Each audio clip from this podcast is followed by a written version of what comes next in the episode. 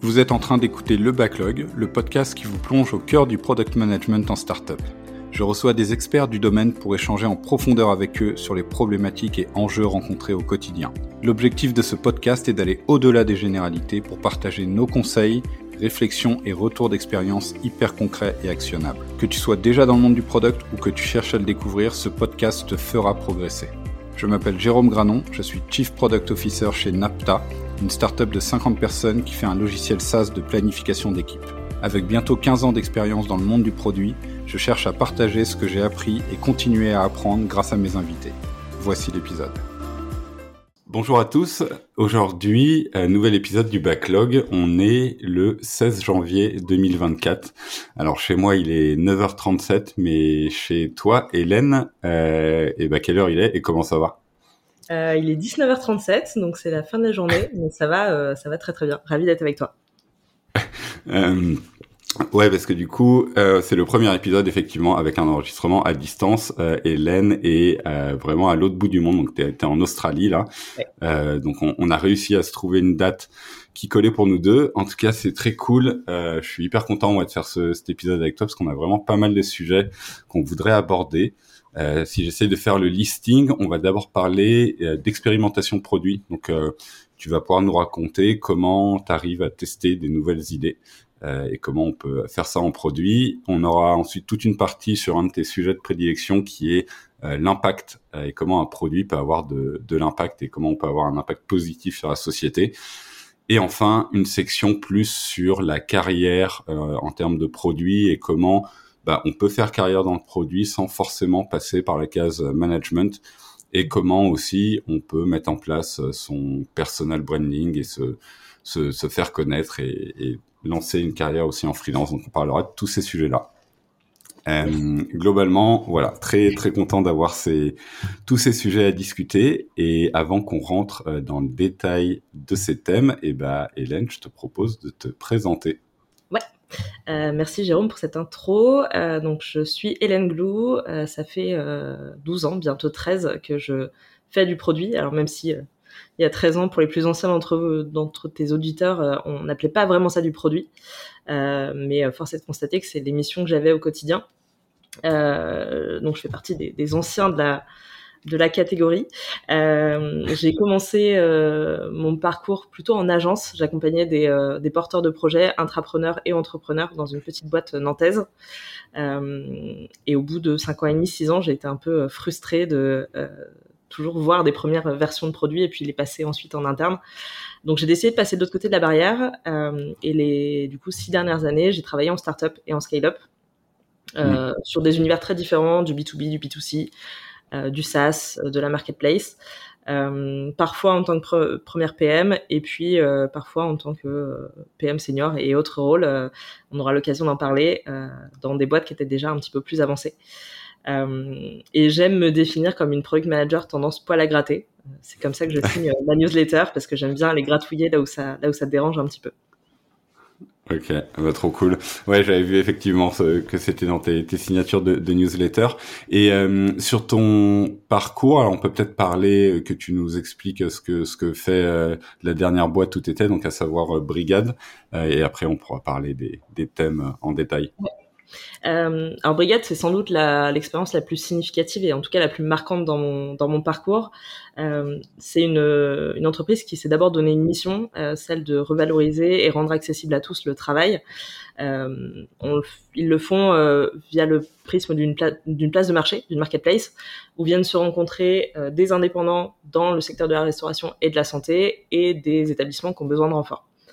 Euh, pourquoi ces métiers-là C'est des métiers en forte tension euh, et c'est des métiers qui, a priori, n'ont pas aussi facilement accès euh, au statut d'indépendant, en tout cas à toute la facilité que nous on peut avoir sur nos métiers du, du produit, du dev, euh, avec des plateformes comme Malt. Euh, il y avait un trou dans la raquette là-dessus et euh, Jean et Flo, les, les, fondateurs de Brigade, ont voulu le combler. donc ça, c'est la, première, la première mission de Brigade. Euh, c'est une assez grosse boîte. Euh, moi, quand je suis arrivée, on était 70. Quand je suis partie, on approchait des 200 personnes. Donc, j'ai vraiment mmh. connu cette phase de, de scale, euh, mais toujours avec un esprit hyper entrepreneurial. Et je pense qu'on aura l'occasion d'en parler sur les, les expérimentations, justement. Ouais, carrément. Et bah on, on, on, va basculer bientôt effectivement sur la partie thématique, mais du coup, les rôles que tu as fait chez eux entre ton arrivée à 70 et ta, ta fin à, à 200 personnes, c'était quoi? Je suis arrivée en tant que senior PM, parce que j'avais déjà euh, mm. 8 ans d'expérience derrière moi. Euh, dans une ouais. équipe, on avait, euh, il y avait trois autres product managers à l'époque. je suis restée senior PM pendant une dizaine de mois de mémoire. ensuite, j'ai pris un rôle de lead euh, donc où je gardais beaucoup beaucoup d'opérationnel euh, et euh, pas mal de je sais pas si on peut parler de coaching ou de mentorat, mais en tout cas d'accompagnement sur les, les, personnes un peu plus juniors, sur la méthode, sur les process, etc. Et mmh. puis un rôle un peu de référente aussi avec les, les autres équipes. Euh, quelques mois après ça, je suis passé groupe product manager. Euh, donc là, j'avais vraiment un rôle sur le papier 50-50 entre du management et de l'opérationnel. Ouais. ce qui fonctionne un temps, on va dire. on était deux sur ce poste-là. Et, euh, et, à ce moment-là, moi, j'ai pris la décision, j'ai pris conscience que euh, finalement, ce qui me plaisait le plus, c'était l'opérationnel, les mains dans le cambouis, comme j'aime dire. Ouais. Euh, et du coup, j'ai repris un rôle de contributeur individuel en tant que principal product manager que j'ai eu du coup pendant euh, un an. Ok. Et alors, je sais qu'il y a plein de terminologies à chaque fois sur les postes, mais la différence entre un lead PM, un groupe PM et un principal PM, ce serait quoi? Euh, alors, je vais parler pour brigade parce que c'est très différent ouais. effectivement d'une boîte à une autre, même sur le rôle de product manager. Finalement, on peut faire autant de définitions que de boîtes. Euh, oui, c'est clair. Ouais, ouais. Un lead PM à l'époque chez Brigade avait aucun rôle managérial, donc aucune euh, aucun management hiérarchique, euh, mais plutôt une, une dimension d'expertise et de regard sur euh, l'organisation, sur les process. sur la méthode et peut-être un petit peu plus sur la strat à long terme, même si ça a toujours été un rôle qui était assez équitablement répartis dans toute l'équipe produit euh, dans cette boîte. Mm. Euh, donc un, un, rôle de groupe PM, c'est vraiment un rôle avec du management. Euh, on était à ce moment-là sur une phase avec du management et de l'opérationnel, mais à terme, l'idée c'était plutôt d'avoir que des rôles management. Là où un rôle de principal, euh, dans la manière dont on l'a défini chez Brigade, c'était euh, un rôle sans management, potentiellement avec du leadership et du, et du mentoring euh, parce que l'expérience était là, mais qui venait se concentrer sur euh, de la new ventures, donc des nouveaux produits ou en tout cas une évolution mmh. du produit qui permettait d'apporter une valeur ajoutée différente euh, aux utilisateurs. Donc j'étais vraiment sur un rôle d'expérimentation, euh, un petit peu en tant que je sais pas si c'est bras armé ou c'est la bonne définition, mais du CPO mmh. quand on voulait tester des ouais. nouvelles choses sur ce, sur ce point-là. Ok, ok, donc groupe PM effectivement un, un un rôle où en gros tu vas j'imagine gérer des leads PM et par contre principal c'est vraiment tu vas aller euh, euh, tester des nouvelles idées des nouveaux business enfin découvrir euh, euh s'il y a de l'appétence pour certaines nouvelles idées quoi en fait ça se rapproche un petit peu d'un rôle de, de first PM euh, ouais. mais à une échelle différente sur un produit qui est déjà mature sur une verticale et d'aller voir si soit d'autres verticales soit des, des manières complémentaires d'apporter les choses. Ouais, ouais, ouais. C'est vrai que j'avais entendu euh, d'autres dans d'ailleurs des épisodes précédents avec d'autres organisations où il y a un peu l'équivalent avec en gros une espèce de petite squad innovation qui elle va effectivement essayer de défricher des choses et après faire le passage euh, vers les squads plus classiques. Okay. C'est un peu ce qui s'est fait dans la réalité, même si j'avais pas de squad euh, en tant que tel. Donc je travaillais beaucoup avec les, euh, lead engineers et les lead design. Mais certains sujets que j'ai défrichés pendant cette période-là sont passés après dans le scope des, des, squads, des squads. Ouais. Ok, trop bien. Et eh ben, on, on, est directement effectivement dans le premier thème qu'on voulait aborder, qui est euh, comment t'arrives à tester des nouvelles idées euh, chez Brigade et comment ensuite ces nouvelles idées bah, prennent vraiment vie et arrivent à être euh, industrialisées. Et donc, bah, ça m'intéresse que tu nous racontes alors vraiment le process de bout en bout et puis euh, des endroits où dedans t'as galéré, des trucs qui ont bien marché et, et comprendre comment ça se passait tout ça. Ouais. Euh, c'est marrant que tu parles de process parce que je pense que quand on a présenté ce rôle-là euh, avec euh, avec Jean, le CPO, à l'équipe, on leur a dit, en gros, Hélène elle va être à côté des process et elle va fonctionner un peu en mode en mode scrappy. Ouais. Donc c'était, il n'y avait pas vraiment de process établi en tant que tel, même si forcément les choses se sont faites de manière assez assez logique. concrètement, la manière dont on a fonctionné, euh, l'idée initiale euh, venait soit d'une intuition euh, business, soit de différents feedbacks qu'on avait eu. Donc en fait, comme ça peut se passer pour toutes les toutes les fonctionnalités, toutes les évolutions qu'on peut imaginer sur un produit. Donc là-dessus, pas mm. grand-chose de nouveau. Par contre, on s'autorisait à prendre, à aller aborder des sujets sur lesquels il y avait a priori plus de risques et beaucoup plus d'inconnus.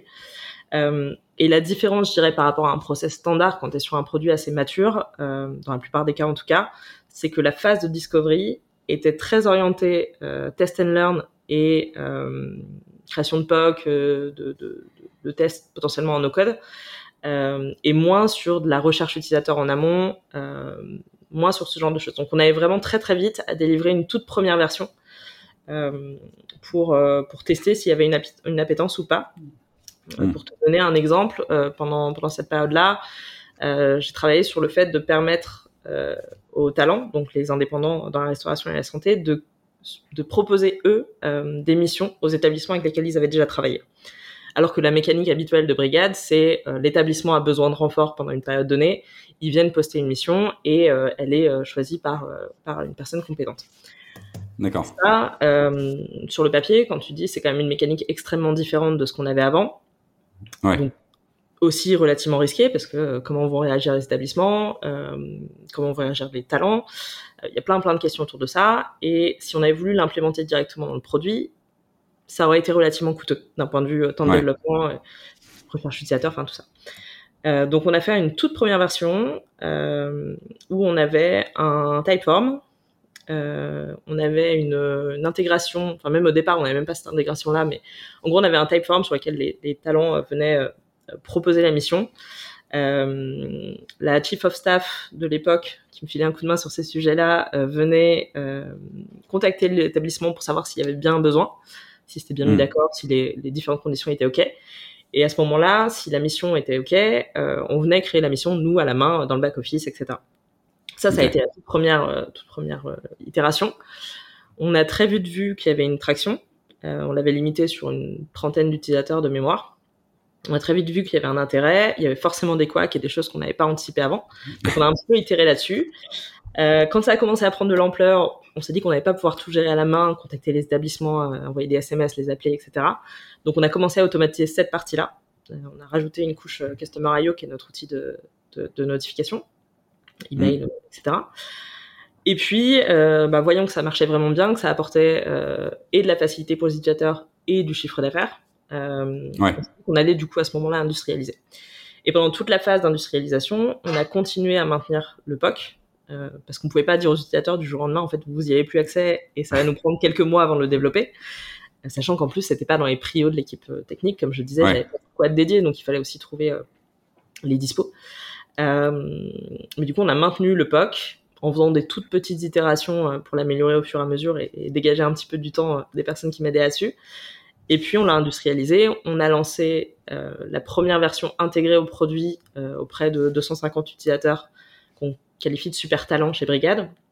Et euh, en novembre-décembre, on l'a ouvert à tous les utilisateurs. Donc on a vraiment été par phase. Et finalement, c'est pas très différent d'un lancement en bêta ou quoi que ce soit, si ce n'est que tu vas beaucoup plus vite. En fait, la recherche utilisateur que je faisais, elle était sur une première version déjà lancée.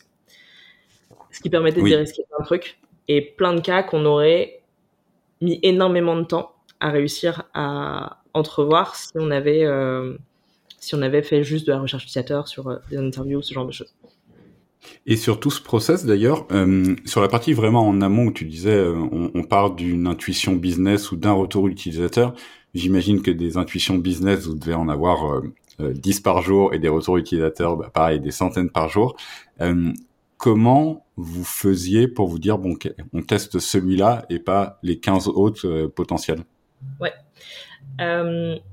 on partait essentiellement, alors sur celui-là en plus, ça partait d'un pain en interne parce que toutes ces missions euh, sur lesquelles les établissements et les étalons s'étaient mis d'accord, d'accord, euh, il y avait des difficultés à le faire dans le produit initialement et du coup ça passait beaucoup hmm. par l'équipe customer support, donc il y avait un gros pain.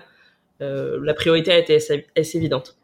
Pour le reste, on fait un exercice, ils le font toujours d'ailleurs, je crois, chez Brigade, de North Star Experience, qui est l'expérience qu'on veut proposer aux utilisateurs sur différents spectres à échéance 18-24 mois. Et en fait, tous les sujets euh, sont priorisés en fonction des OKR et, d'autres sujets, notamment nos engagements euh, dans la mission. Hmm. mais tous les, les, les, éléments de la NSE sont aussi des éléments de priorisation. du coup, quand on avait une intuition comme ça, business, qu'on voulait tester, ça venait répondre ou pas à cette vision qu'on avait à plus long terme. Et du coup, cette NSE côté New Venture, elle était assez, assez évidente. et donc, on avait assez peu de difficultés à prioriser. La difficulté était vraiment plutôt sur trouver derrière les, les devs dispo quand il fallait ouais. la, la, solution.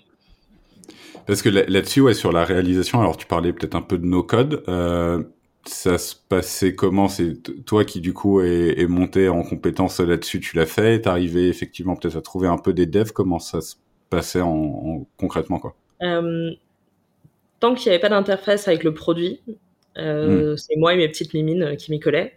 J'aime bien ça, donc euh, c'était assez marrant. Euh, et dès lors qu'on a voulu commencer à intégrer des éléments qui venaient du produit, euh, je travaillais plutôt avec les leads, euh, les lead dev.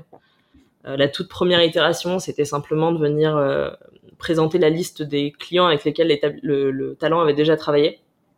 Donc ça, on avait besoin de récupérer des infos de base de données. C'était mmh. assez simple. Je pense que ça a pris deux heures un leadback pour de, de, la discussion de Infosa à la mise en prod. Donc c'était assez rapide. Et après, pour le reste, pour l'industrialisation, ça a été un petit peu plus long. Euh, mais parce qu'on avait aussi beaucoup d'enseignements, donc on a passé beaucoup de temps sur le design pour avoir une version industrialisée qui serait euh, déjà bien mmh. solide et sur laquelle surtout on n'est pas besoin de revenir trop vite euh, parce qu'encore une fois le l'équipe enfin la, bande passante design et dev est pas illimitée donc si on sortait une version qu'on proposait à tous nos utilisateurs il fallait qu'on soit suffisamment sûr sur ce qu'elle permettait et qu'elle crée pas trop de friction. Euh, parce qu'on n'allait pas avoir le temps de mettre euh, des équipes à itérer dessus régulièrement derrière. Donc il fallait que l'itération sur le POC, en no-code euh, ou low-code, soit déjà suffisamment bien, bien cadrée. Ouais, ok. Euh, et, j'avais une question sur la partie, quelles sont effectivement les initiatives que vous allez tester? Là, tu parlais d'une initiative qui était enfin en gros inverser euh, le, paradigme entre euh, les, talents et on va dire les, restaurateurs ou les, endroits pour faire des soins. Est-ce que vous aviez aussi des initiatives que vous lanciez pas du tout sur votre base d'utilisateurs du coup qui étaient beaucoup plus prospectives en disant bah, on va peut-être essayer d'ouvrir une, nouvelle verticale complète et tester ce genre de truc ou est-ce que c'était toujours sur votre base d'utilisateurs soit d'un côté soit de l'autre? Euh, à ce stade, en un an, on est resté sur, des, sur la base utilisateur. Euh, D'abord parce que l'ouverture de nouvelles verticales n'était pas dans le, dans le plan des, des, des, mois euh, à venir, donc il n'y avait pas vraiment d'intérêt à aller là-dessus.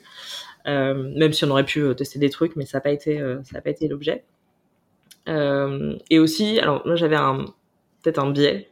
avant d'avoir ce rôle-là, je travaillais uniquement sur la partie talent, donc sur l'application des talents.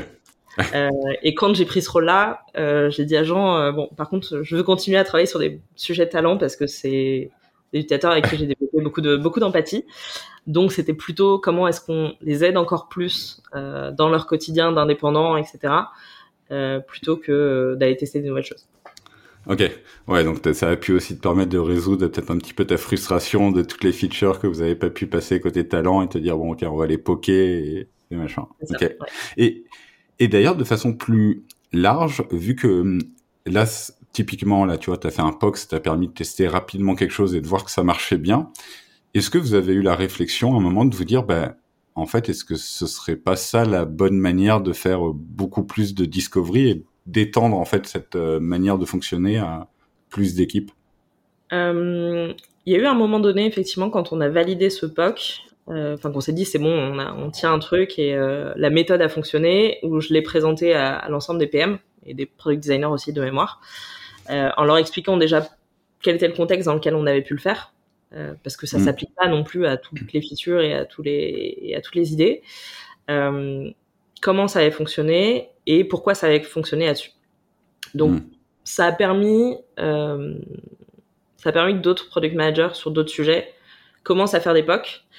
Euh, même si il y avait moins de sujets qui se prêtaient à du no-code, low-code. Euh, donc c'était plutôt du POC rapide sur des idées et qu'on allait euh, qu'on allait feature flaguer, qu'on allait tester sur des petites bases d'utilisateurs, ce qu'on faisait assez peu avant. Par temps ou par manque d'habitude, je ne sais pas exactement, mais du hmm. coup, on s'est permis un petit peu plus de le faire sur des sujets qui étaient des évolutions produits, notamment sur toute la, tout le process d'onboarding des utilisateurs.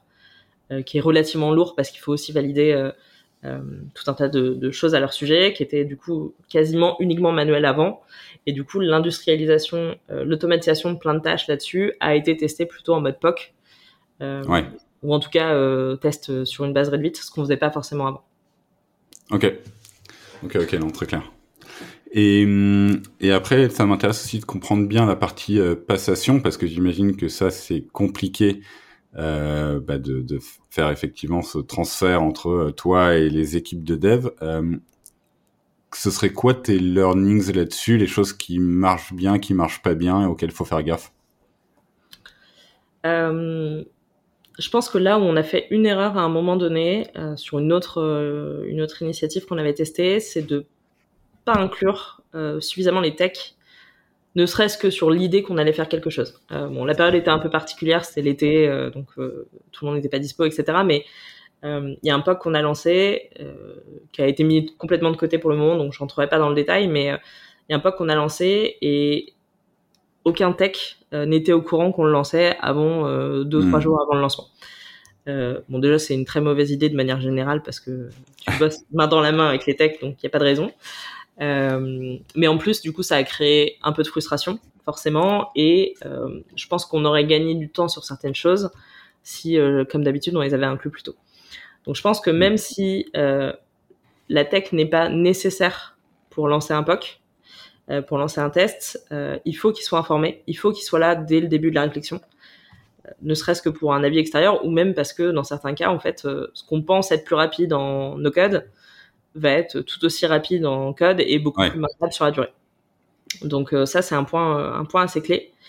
donc je pense que la communication, enfin, de toute façon, je suis convaincu que la communication avec les devs est, extrêmement importante et on devrait jamais euh, démarrer un sujet sans en avoir parlé à, à des techs, mais euh, malheureusement le, le quotidien, tu le connais comme moi, la réalité est un peu différente. Euh, mais vraiment, ça c'est un point clé, de les intégrer le plus tôt possible et d'intégrer aussi la data. alors chez Brigade, on a la chance d'avoir une équipe data assez costaud avec un product data analyst à temps plein. Et finalement, on s'était dit, on, va on, regardera les chiffres avec ce qu'on a, avec ce que Typeform nous donne, etc. on mm. aurait probablement pu faire mieux et peut-être analyser plus rapidement certaines choses, en tout cas de manière un peu moins manuelle. Donc je pense que... Ouais, parce que hum, sur la partie data, effectivement, c'était une des questions. Tu mesures la traction plus avec justement de la partie euh, data quantitative ou c'était du qualitatif et t'allais surtout euh, interroger les gens, hein, comment ça se passe euh, On a fait les deux. Euh, donc j'ai eu beaucoup de chance du coup d'avoir Elsa, la chief of staff, qui me, qui me donnait un coup de main là-dessus parce que clairement j'aurais pas eu le temps de, de, tout faire toute seule. Donc elle faisait beaucoup la partie quali. Euh, ouais. Elle contactait, vu qu'elle contactait les établissements et, et les indépendants, euh, elle avait tout le, tout le loisir de leur parler, de leur poser des questions. Sinon, on analysait vraiment la data, euh, que ce soit en termes d'usage euh, mm. strict de la, de la feature du test, euh, ou d'effets sur du plus long terme euh, sur leur euh, sur leur utilisation de brigade de manière générale parce que le postulat okay. c'était il faut pas que ce système cannibalise ce qui existe déjà ouais. et en plus de ça l'objectif c'était de faciliter la vie des utilisateurs pour qu'ils nous utilisent encore plus donc il y avait ouais. vraiment un enjeu d'impact sur le moyen long terme alors qui est encore en cours d'étude hein, parce que le, la première version était sortie il y a six mois euh, donc ça, c'était des choses assez clés et on pouvait pas se contenter de juste le ressenti des utilisateurs. Il fallait aussi de la data. Mmh. Ok, ok, ok, très clair. Et pour finir sur le sujet, moi j'avais une question un peu plus générique sur je suis une boîte, euh, j'ai envie de lancer ce type d'organisation avec euh, alors soit une seule personne, soit une mini squad qui va essayer de développer ouais. des, des, des nouvelles idées ce serait quoi, toi, les gros conseils que tu leur donnerais sur les choses à faire, à pas faire, et peut-être aussi sur les typologies de personnes qui sont adéquates dans ce genre d'organisation? Ouais. Euh, le premier conseil que j'aurais, c'est d'être extrêmement clair avec le reste de l'équipe produit tech ou même de la boîte de manière générale sur le fonctionnement de cette équipe ou cette personne. Mmh. Euh, le fait d'expliquer que euh, cette personne va être en dehors des process habituels, euh, qu'elle va peut-être tester plus de choses, prendre plus de risques, etc. Il faut que ce soit clair pour tout le monde, déjà pour pas créer de frustration euh, des autres équipes et pour pas créer ouais. de frustration de la personne ou de l'équipe en question. Euh, parce que quand tu travailles, quand tu es la seule personne ou la seule équipe qui travaille différemment, ça peut être un peu difficile à gérer au quotidien. Donc ça, mm. il faut être hyper clair et, et hyper clair aussi, je pense, sur le fait que c'est une un rôle de test, un rôle d'innovation, et que du coup le risque que ça marche pas est beaucoup plus fort. Je pense qu'il y a eu pas mal de, moments au début où euh, j'ai un peu eu peur de lancer des choses parce que on avait une habitude de qualité, une habitude de réussite entre guillemets de nos features euh, qui était telle que ah, si ces tests ne marchaient pas, j'allais me sentir un peu mal. C'est une question d'ego euh, là-dedans aussi et de confiance en soi, mais je pense que du coup c'est hyper important. Et pour répondre à la deuxième partie de ta question, je pense qu'il faut des personnes qui ont une âme un peu entrepreneuriale, en tout cas qui ont une très bonne euh, compréhension des enjeux business. Parce que quand mm. tu vas tester des choses comme ça, euh, tu vas bien au-delà de... Enfin, tu, tu, tu, exacerbes la dimension business du product manager. Euh, et je pense qu'il faut aussi du coup des personnes un peu touche à tout. Euh, forcément, ça facilite les choses si euh, tu as quelqu'un qui a une petite appétence côté produit en tout cas, une petite appétence design, une petite appétence tech, euh, qui va aller euh, farfouiller dans le no-code, euh, parce que sinon, forcément, il va être en attente. Surtout si c'est une personne seule et pas une squad, ça va être ouais. Oui, oui, effectivement, faut avoir envie de, de, toucher à tout et envie de changer un peu le, la façon normalement dont on fait du product où c'est les autres qui construisent le produit. Là, faut en partie le construire soi-même. Et d'ailleurs, quand tu expliquais la partie objectif, comment toi, en tant que PM, t'étais objectivé? Parce que potentiellement il y a aucune de tes initiatives qui va marcher et, c'est on va dire pas de chance peut-être il y en a trois sur 10 qui vont marcher comment ça fonctionnait là-dessus? Euh, alors c'était pas explicitement défini euh, mm. dans ma fiche de poste il n'y avait pas euh, des objectifs euh, chiffrés ou quoi que ce soit mais globalement je pense que ce qu'on regardait avec avec mon manager Jean c'était le fait que les initiatives soit nous permettaient d'avancer dans nos objectifs globaux, euh, parce qu'on essayait malgré tout de garder un lien euh, plus ou moins direct avec les OKR. On reste, on restait une, une assez jeune boîte, euh, ou le fait que ça nous apportait des vrais enseignements sur notre produit, la manière de l'utiliser. En fait, tant qu'on apprenait quelque chose, c'était ok.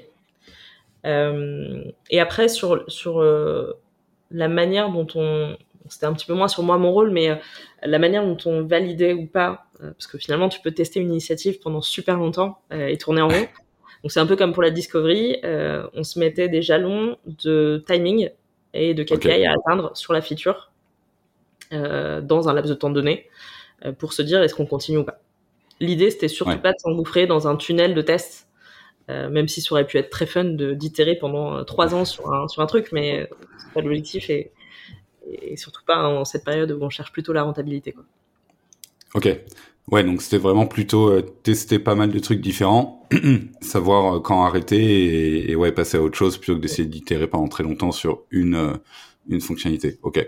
Oui, ce qui doit pas être simple parce que tu dois toujours avoir en plus la réflexion de te dire peut-être qu'en fait, si on y passait un mois ou deux mois de plus, on arriverait à craquer le problème. Euh, bon, enfin, de toute façon, c'est un peu le problème infini des, des, gens qui veulent lancer des boîtes ou des initiatives, c'est que quand est-ce que tu t'entêtes et quand est-ce qu'il faut euh, qu'il faut arrêter, quoi.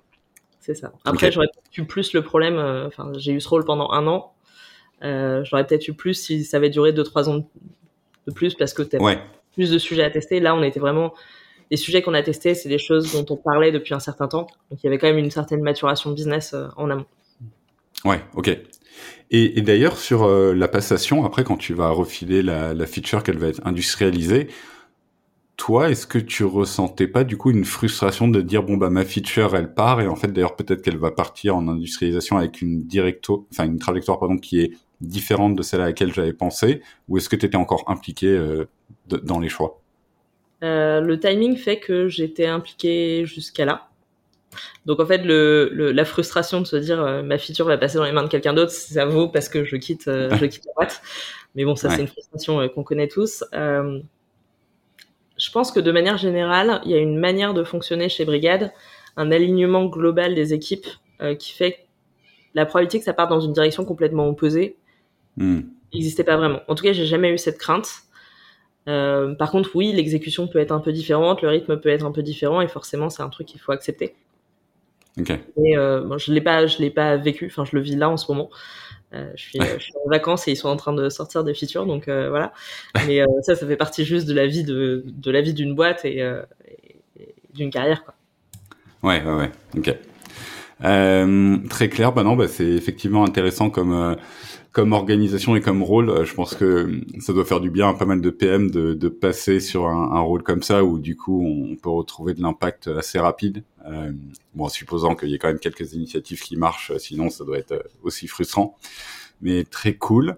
Euh, le sujet d'après dont on voulait parler, c'est toute la partie justement produit et entreprise à impact. Alors, on va dire produit à impact, entreprise à impact, euh, RSE, euh, il peut y avoir plein de choses autour de ça. Avant qu'on rentre dans le détail, est-ce que toi déjà tu peux euh, essayer de définir ces termes et qu'est-ce qui veut dire quoi? Ouais. Euh, alors c'est pas un exercice facile parce qu'en plus il y a plein de nouveaux nouveaux termes qui sortent tout le temps et en plus on parle d'impact dans nos métiers. heureusement, on cherche tous à avoir un impact. la différence de, dans ce dont moi je parle et quand je parle de produits à impact sociétal positif euh, de préférence. Euh, c'est vraiment euh, un produit à impact sociétal positif. C'est un produit qui, par essence, par son fonctionnement et la manière pour la, dans laquelle il a été, la, raison pour laquelle il a été créé, va venir essayer de régler un problème de société. Il y en a plein. il y a plein de sujets différents. le plus simple, c'est de parler des sujets environnementaux, mais il, ouais. il y a tous les sujets de société, tous les sujets de euh, d'accessibilité, de handicap, euh, plein de choses. Donc il y a énormément de produits finalement qui sont dans cette catégorie produits à impact sociétal. Euh, une entreprise, un produit responsable, pardon, c'est pas nécessairement un produit qui vient agir sur un problème de société. C'est un produit sur lequel on va essayer de limiter l'impact négatif, que ce soit écologiquement, euh, et c'est souvent comme ça qu'on prend de facto le, produit responsable, c'est de se dire c'est un produit qui globalement fout pas en l'air la planète. Ouais. Par essence, nos produits abîment tous un peu la planète parce qu'il y a de l'usage, il y a de la consommation, etc. Mais ça, c'est inhérent à notre activité humaine. Euh, mais c'est aussi un produit qui va euh, respecter l'utilisateur, éviter les dark patterns, euh, protéger les données, tout un tas de tout un tas de choses. Là-dessus, pour bien comprendre, j'aime bien citer le, le, livre Responsable de Fabrice Desmazeries, euh, qui est sorti, mmh. je crois, en 2019 et qui parle assez bien de ça. Il est, il est très, très simple à lire. Et il, a, il est parti sur le principe qu'un produit responsable avait 12 traits de personnalité, euh, dont l'honnêteté, la fiabilité, etc. Euh, qui sont très humains finalement. Euh, donc ça, je trouve que c'est un bon, un bon type si les gens veulent aller un peu plus loin là-dessus. Mais du coup, on a les produits à impact sociétal qui sont là pour répondre à un problème de société. Ouais. les produits responsables qui limitent leur impact négatif. Et tout ça, ça s'inscrit potentiellement dans des entreprises à impact, des entreprises à mission, des bicorp, euh, tout un tas de choses différentes finalement, euh, qui peuvent être, euh, dans certains cas, créées vraiment dans le but, encore une fois, de régler un problème, ou qui, dans leur activité, essayent d'avoir un impact moins, moins négatif. Donc c'est vraiment... Okay. Il y a tout un tas de termes autour de ça. c'est assez compliqué du coup de, de faire le tri et d'y voir clair.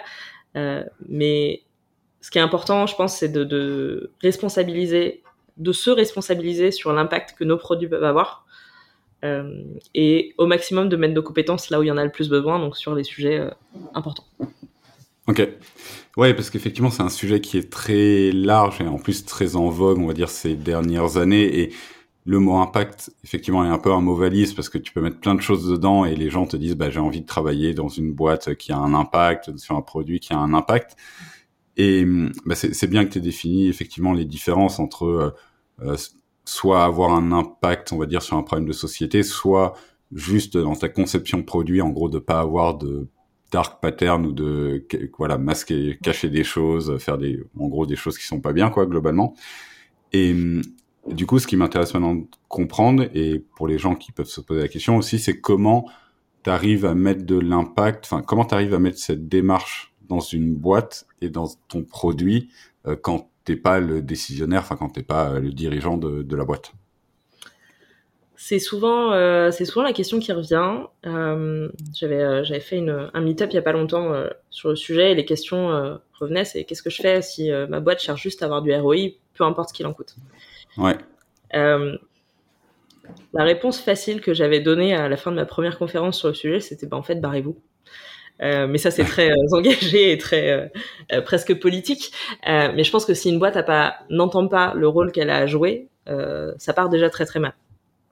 en revanche, il y a plein de sujets sur lesquels, en fait, c'est pas forcément plus coûteux pour l'entreprise de faire bien. et surtout, au-delà de se dire, effectivement, si on, par exemple on veut mettre plus d'accessibilité dans son produit, si on veut mmh. limiter la consommation de data, limiter, avoir un, produit le plus durable possible, ça peut être très coûteux parce que c'est mmh. beaucoup plus potentiellement de temps de développement, parce que c'est euh, chercher des solutions de contournement à des problématiques euh, qui vont rendre un produit moins accessible, etc. Donc ça, ça peut être relativement complexe à mettre en œuvre.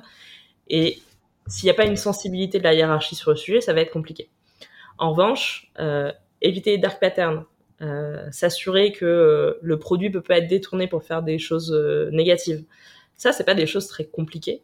Euh, et c'est pas forcément coûteux en tout cas. C'est juste, je pense, même si c'est facile de le dire en ayant été dans une boîte à mission, c'est se poser les bonnes questions et anticiper les problèmes que ton produit peut créer. Il y a un bon exemple de Benoît, Benoît Rosier sur le sujet, qui est l'IA dont on avait entendu parler il y a quelques temps, qui, euh, avec laquelle un Belge conversait sur les sujets d'éco-anxiété, qui a fini par conseiller à la personne de se suicider. Ouais. Euh, c'est très, très loin comme sujet, mais en fait, si ton produit peut permettre ce genre de choses, il y a un problème. Donc, en fait, c'est imaginer comment ton produit peut, soit par sa nature, créer des problèmes, euh, soit être détourné d'une manière ou d'une autre. Autre exemple, ça c'est Mike Montero qui le dit souvent, typiquement Twitter, ils ont ils ont la possibilité technique d'éviter les propos nazis sur leur euh, sur leur site.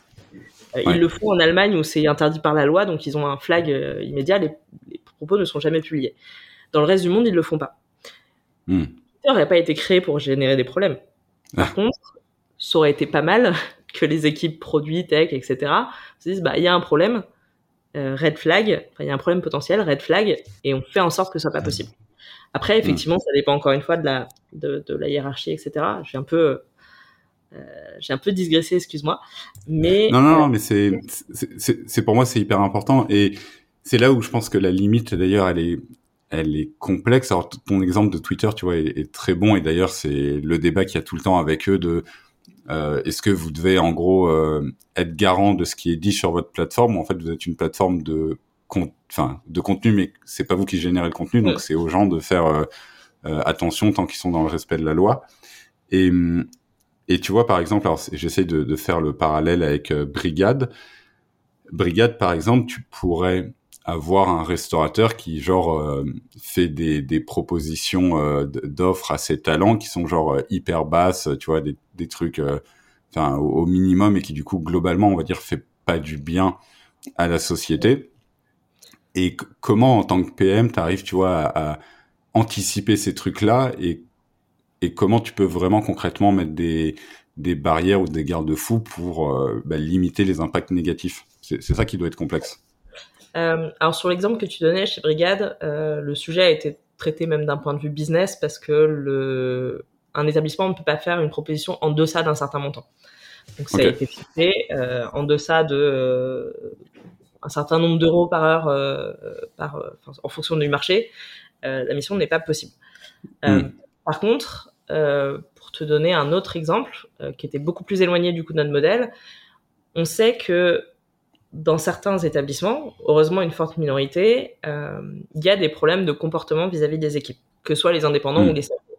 On sait que les conditions de travail peuvent être très rudes et que parfois il y a des choses qui se passent pas bien. C'est pas la responsabilité de brigade en tant que telle. Nous, on est un tiers de mise en relation. Euh, ce qui se passe dans la cuisine ou euh, euh, dans l'établissement de santé ne nous regarde pas, entre guillemets. On n'a pas de responsabilité légale là-dessus, a priori. en tout cas, on, on nous la, on, nous réclame pas de faire des choses là-dessus. Par contre, nous, on estime éthiquement que c'est notre devoir de mettre en place des choses pour déjà s'en rendre compte et mmh. pouvoir agir contre, en tout cas, faire de la pédagogie vis-à-vis des établissements ou des indépendants. Euh, et dans ce cas, on a mis en place des fonctionnalités, euh, on a mis en place une feature de euh, d'alerte euh, sécurité des deux côtés, pour qu'en cas de problème grave, on soit alerté et que ce soit traité plus rapidement. encore une fois, c'est pas inhérent à notre modèle et c'est pas notre responsabilité produit. Par contre, c'est notre responsabilité quand dans nos engagements, on se dit que améliorer les conditions de travail, ça fait partie des sujets. Donc ça, c'est ça c'est assez évident d'un point de vue euh, PM. Euh, ce que j'aime bien là-dessus pour euh, imaginer comment tu peux, enfin pour pour donner des outils au, PM sur la manière dont tu peux justement anticiper tout ça, c'est la Futures Wheel ou la, rue, la roue des conséquences, qui est un truc qui a été créé dans les années 70 en plus, donc rien à voir avec le produit digital, mais qui te permet en fait en partant d'un changement que tu veux impacter ou d'une feature de ton produit, de venir imaginer c'est quoi les conséquences directes, donc a priori celles que toi tu as anticipées parce que c'est celles que tu vas rechercher, et les conséquences indirectes. Et c'est quand tu vas te poser cette question-là, en fait, c'est presque se demander un pourquoi de plus dans les cinq pourquoi. Ouais. Euh, c'est qu'est-ce qui peut se passer, même s'il y a probablement peu de chances que ça se produise, et comment, surtout derrière, parce que les imaginer c'est bien, mais comment est-ce que je peux éviter ça? Qu'est-ce que je peux mettre en plus comme, euh, euh, comme barrière dans mon produit pour éviter que ça se produise, etc. Et s'il y a trop de conséquences indirectes euh, pas bonnes, bah, peut-être se dire en fait la feature on la fait pas. Donc ça, je pense que c'est un outil, c'est un outil assez intéressant. Et je trouve que de manière générale, euh, on devrait être beaucoup plus sensibilisé à l'éthique et mm. à l'impact que nos produits peuvent avoir. on n'est pas des super héros, mais mine de rien, les produits sur lesquels on travaille, ils touchent plusieurs milliers, centaines de milliers, parfois plusieurs millions d'utilisateurs. Du coup, ça veut dire que si on fait un truc qui a un potentiel à avoir à causer des dommages, il peut avoir un impact sur des millions de personnes. Et à l'inverse, par contre, si on fait un truc bien, il peut aussi avoir un impact positif sur des millions de personnes. Donc même si on sauve pas, on sauve pas le monde et euh, qu'on n'est pas des super héros, il faut rester humble dans notre métier. Euh, on a un impact, on a une carte à jouer là-dessus et c'est important de l'avoir en tête. Et je pense qu'on l'a pas assez. Euh, en tout cas, on l'avait pas assez il y a quelques temps. Ça change. Ouais, ouais. Et, et là-dessus, ça m'intéresse de savoir comment tu as mis ça en place chez Brigade, parce que en, gros, la question que je me pose, c'est est-ce que c'est quelque chose que les fondateurs avaient en tête dès le début ou justement c'est quelque chose qui a fait son chemin? Parce que j'imagine que la problématique que plein de, de gens vont avoir avec euh, avec leur chef hein, ou avec les fondateurs là-dessus, c'est des boîtes qui vont dire ah mais ok mais moi j'en suis en fait qu'au début de, de ma boîte on n'est pas rentable machin on a besoin de croissance. On on peut pas ou on n'a pas envie de mettre de l'énergie à couvrir des cas potentiels dont on n'est pas directement responsable. Euh, c'est prendre un gros risque sur la rentabilité, donc la viabilité de l'entreprise. Et comment toi tu as réussi et comment tu conseillerais aussi à des gens pour bah, faire euh, euh, prendre conscience aux, dirigeants qu'il faut quand même le faire et le faire concrètement quoi. Chez Brigade, on n'a pas eu le problème parce que, encore une fois, c'était une, entreprise à mission et ça a été une entreprise à mission depuis le premier jour. Même si le statut est en 2020, euh, la boîte a été créée pour faire des trucs bien. Enfin, vraiment. ok, donc dès le, ouais, dès le début, c'était dans la vision euh, tout de suite. des... Ok. Ouais, c'est une conviction des fondateurs euh, qui est hmm. partagée par l'ensemble, l'ensemble des équipes et je pense que ce qui a été clé, par contre, dans la croissance de Brigade là-dessus, c'est de toujours garder en tête cette mission dans les recrutements. Quand tu passes de 70 à 150, euh, quasiment 200 personnes, euh, tu peux avoir des moments où tu recrutes des gens qui sont un peu moins alignés avec tout ça, etc. Enfin, tu pourrais en tout cas. Donc, ce qui a toujours été hyper fort, c'est ça. c'est de s'assurer de la mission et je pense que c'était un des critères les plus, les plus forts chez Brigade sur un recrutement, en tout cas en décision finale.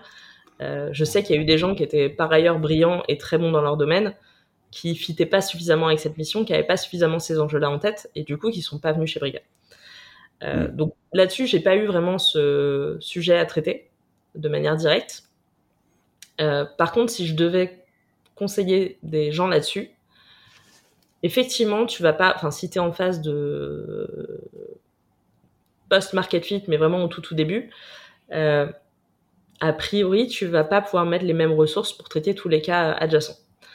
Par contre, déjà, se poser la question de l'éthique de ton produit, euh, se poser la question de son impact positif potentiel et son impact négatif possible, c'est déjà un très bon premier pas. Ça ne veut pas dire que tu vas régler tous les problèmes tout de suite, hmm. mais les avoir en tête, c'est déjà un très très bon premier pas. Et il y a plein de sujets en fait où tu vas pouvoir très facilement, sans que ça ait un coût supplémentaire, faire en sorte que ton produit soit, soit OK.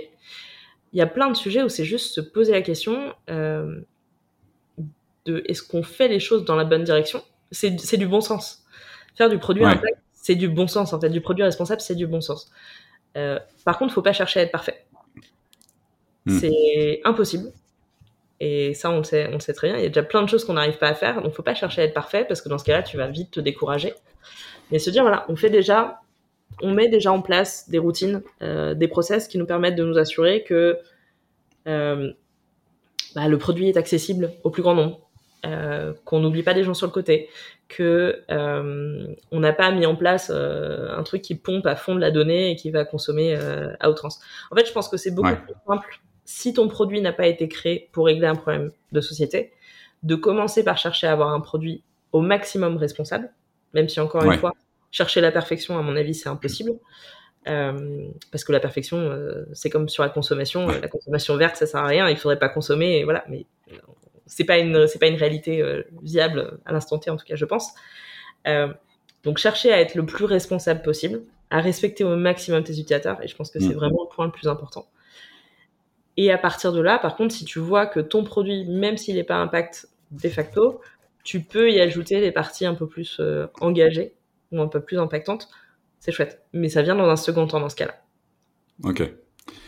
Et, sur ces choses justement que les, PM vont devoir euh, checker ou les choses auxquelles ils vont devoir réfléchir quand ils construisent le produit ou quand ils l'analysent, vous, vous aviez concrètement mis des choses en place. Par exemple, je sais pas, il y avait une checklist que le PM va devoir prendre en compte lorsqu'il fait de la conception pour dire bon bah tiens, est-ce que là là là là, il n'y a pas un dark pattern, est-ce que ça, l'accessibilité, c'est pris en compte, ou est-ce que c'était plus comme tu le dis, de la culture de boîte qui finalement infuse chez tout le monde et, c'est tout?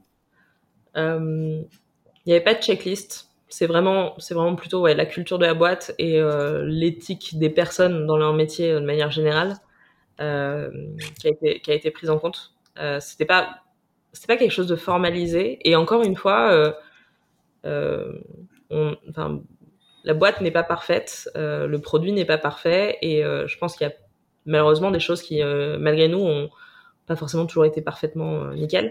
Ouais. Euh, mais c'était, ouais. En tout cas, il n'y a jamais eu une idée qui aurait pu être un dark pattern ou ce genre de choses qui a émané. Et je pense que ça vient même au-delà de l'équipe produit ou de l'équipe tech, du design. Ça vient de la boîte en elle-même, de toutes les parties prenantes. Et c'est pour ça que hmm quand, euh, quand on vient me voir en me demandant euh, comment je peux travailler sur l'impact de ma boîte, euh, mon premier conseil, c'est d'intégrer un maximum de parties prenantes. Parce que si tu hmm. t'as pas embarqué les sales, le market, le support, etc., en fait, tu vas, ça va être hyper compliqué de, faire quoi que ce soit. Quoi. Ouais. Ouais, bien sûr, oui, c'est, c'est effectivement, faut pas travailler tout seul de son côté là-dessus. Et d'ailleurs, quand tu parles, alors, soit des produits, soit des boîtes à impact, est-ce que tu penses qu'on peut mettre de l'impact positif dans tous les produits ou est-ce qu'il y a des produits, tu, tu vois, j'en sais rien, un, Uber Eats, est-ce que tu peux avoir de l'impact positif quand tu vois euh, comment c'est utilisé, les conditions de, des personnes et tout, ou ou tu as décelé des caractéristiques qui permettent de dire bon bah là on pourra mettre de l'impact, par contre dans ces autres types de produits c'est mort quoi? J'ai un peu évolué sur la question. Euh, il y a quelques temps, je disais que certains secteurs d'activité, euh, je voudrais jamais travailler avec eux parce que de toute façon, de facto, euh, typiquement un total, je voudrais pas travailler avec eux. Quoi. Ça, reste, ça reste vrai. Euh, mais j'ai échangé avec beaucoup de monde sur ce sujet-là. J'ai lu pas mal de trucs aussi, et je pense qu'en fait, il y a des boîtes, il y a des secteurs où ça peut être chouette d'aller mettre de l'énergie en interne pour essayer de faire changer les choses. Hmm. Des boîtes qui sont foutues. Euh, il n'y a plus rien à faire, le, c'est pourri jusqu'à la moelle, voilà. Mais, euh, mais je pense que dans l'absolu, on peut au moins réduire l'impact négatif dans à peu près tous les produits. Hmm. Euh, mais si la boîte a un impact négatif, c'est pas le produit le problème en général, c'est la boîte. Donc, en hmm. fait, ça va au-delà encore une fois du, du, du produit. Euh, ça va au-delà de ce que peut faire un product manager ou un designer ou même un dev. Euh, mais c'est encore une fois, c'est quasi politique ce que je vais dire et c'est les propos que tient ah bien sûr. Il est parfois un peu extrême là-dessus, mais en fait, euh, les boîtes les plus euh, néfastes, s'il y a personne pour aller bosser chez eux, bah elles seront plus là demain. Et s'il y a personne pour les utiliser, elles seront plus là demain. Euh, mm. Mais il y a des réalités en face. Et, et aujourd'hui, je pense qu'il y a peu de gens capables de se dire non, je refuse de faire ce qu'on m'a demandé de faire euh, parce que bah il y a des réalités de payer ton salaire, etc. Mais je pense que n'importe quelle boîte qui a un minimum conscience de ce qui se passe aujourd'hui dans le monde peut prendre un, un virage différent. Ok. Euh, oui, oui, je suis d'accord. Et effectivement, euh, c'est presque là où tu as envie de mettre le plus d'impact positif. C'est dans les boîtes où, où, justement, à la base, il y a un fort impact négatif. C'est là où tu auras beaucoup plus de levier. Quoi. Et la dernière question que j'avais sur le sujet, c'est... Alors, je pense que ça peut et ça doit arriver dans pas mal de boîtes, à mon avis. C'est comment t'évites le greenwashing là-dessus, tu vois? Comment t'évites le fait de ah ok tiens, alors peut-être que c'est plus dans les grosses boîtes, mais on a quelqu'un qui est en charge de l'impact, euh, voilà, fais tes trucs de ton côté, mais en fait, tout le reste de la chaîne de direction s'en fiche et t'as juste mis là pour faire ton truc et qu'on a une bonne image et qu'on soit certifié, je sais pas quoi. Ouais, euh, je pense que c'est hyper dur à déceler. Euh, ben, c'est hyper dur, mais en même temps, c'est une question d'intuition, je pense. Enfin, à mon avis, il y a des boîtes où tu sens très vite que c'est euh, pipeau et c'est un argument marketing ou un argument de marque employeur, etc. Euh, ouais. Il y a un... En tout cas, sur les boîtes à impact, euh, j'aime bien la, la, le concept qui est amené par Lisa Wang, qui était PM chez, chez Google, qui a monté une fondation depuis. elle compare les boîtes écocentriques des boîtes égocentriques. Et le, la manière dont elle les différencie, c'est que la boîte égocentrique, donc a priori celle qui a plus de chances de faire du greenwashing, de l'impact washing, euh, c'est celle qui se vend comme la solution au problème. À la différence de la boîte écocentrique, qui va, qui a conscience qu'il y a un problème, qui veut faire partie de la solution, mais qui va pas le faire en, solo player. Euh, veut vraiment avoir un impact sur des problèmes, euh, je sais pas, l'accessibilité, euh, euh, l'accessibilité au travail, l'éducation, ce genre de choses. En fait, tu peux pas le faire tout seul. Il y a plein d'acteurs autour. Et du coup, si tu as une boîte qui essaye de régler le problème en vase clos, je pense que c'est déjà pas un super bon signal. Euh, mais ça, ça vaut pour les boîtes à impact. Euh, pour les boîtes plus générales et effectivement les grands groupes, euh, je pense qu'il faut beaucoup, beaucoup sonder la vision sur le long terme de ce que mmh. la boîte doit apporter. et en fait, je dirais même que dans ces boîtes-là, même si euh, il y a une part de greenwashing, en tout cas d'argument marketing, c'est pas forcément une mauvaise chose parce que ça veut dire qu'il y a une première graine qui est plantée. Et euh, oui, c'est vrai. Ça, me désole qu'on doive en venir à avoir des réglementations, etc., sur la RSE pour que les gens se bougent. En fait, bah, malheureusement, euh, ça marche comme ça. on sait que pour que des choses bougent, il faut taper sur le porte-monnaie. Donc, en tout cas, si les gens ont une première démarche et que les gens qui portent la démarche actuelle de l'entreprise sont vraiment, en sont vraiment convaincus, tu as au moins le pied dans la porte pour pouvoir faire les choses. Ok. Ça va être facile, mais le pied dans la porte. ouais. Euh, ok, non, c'est très clair. Euh, Est-ce que tu avais d'autres choses à, rajouter sur la partie euh, entreprise et produits à impact ou on peut passer à la partie opérationnelle et management? Ouais, Je pense qu'il y aurait, y aurait de quoi en parler pendant des heures. Tu sais que ça me passionne, mais je pense qu'on peut, on peut switcher. Ok, nickel. Euh, et ben non, c'était super intéressant. En plus, c'est la première fois que effectivement on, en parlait sur le podcast, donc c'est un sujet, je pense, qui, qui, touche pas mal de monde. Les gens se posent des questions là-dessus, donc c'était très cool de, de, pouvoir en discuter. Euh, sur la partie ouais opérationnelle et management, alors ça va rejoindre ton parcours et ça m'intéressera de, de voir euh, ton avis là-dessus. Mais le sujet qu'on voulait aborder, c'est que aujourd'hui, alors spécifiquement en France, je ne sais pas si c'est tant que ça le cas à l'étranger, mais peut-être d'ailleurs toi, tu as des insights dessus. On a vraiment une progression dans la carrière qui est très souvent liée au fait de passer par du management. Euh, et euh, voilà, de, de, devenir lead PM, ça gère plusieurs PM, et ensuite euh, de devenir, euh, j'en sais rien, VP, CPO. Et plein de gens se disent, ben en fait, moi le management m'intéresse pas euh, nécessairement. J'aime bien être contributeur, j'aime bien euh, faire des choses directement, j'aime juste pas manager.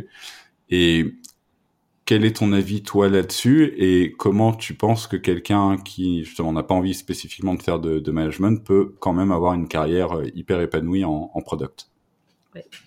euh, Alors, je sais pas effectivement si c'est spécifiquement français. Je pense que ça doit se retrouver ailleurs, mais je pense que c'est une réalité en tout cas chez nous.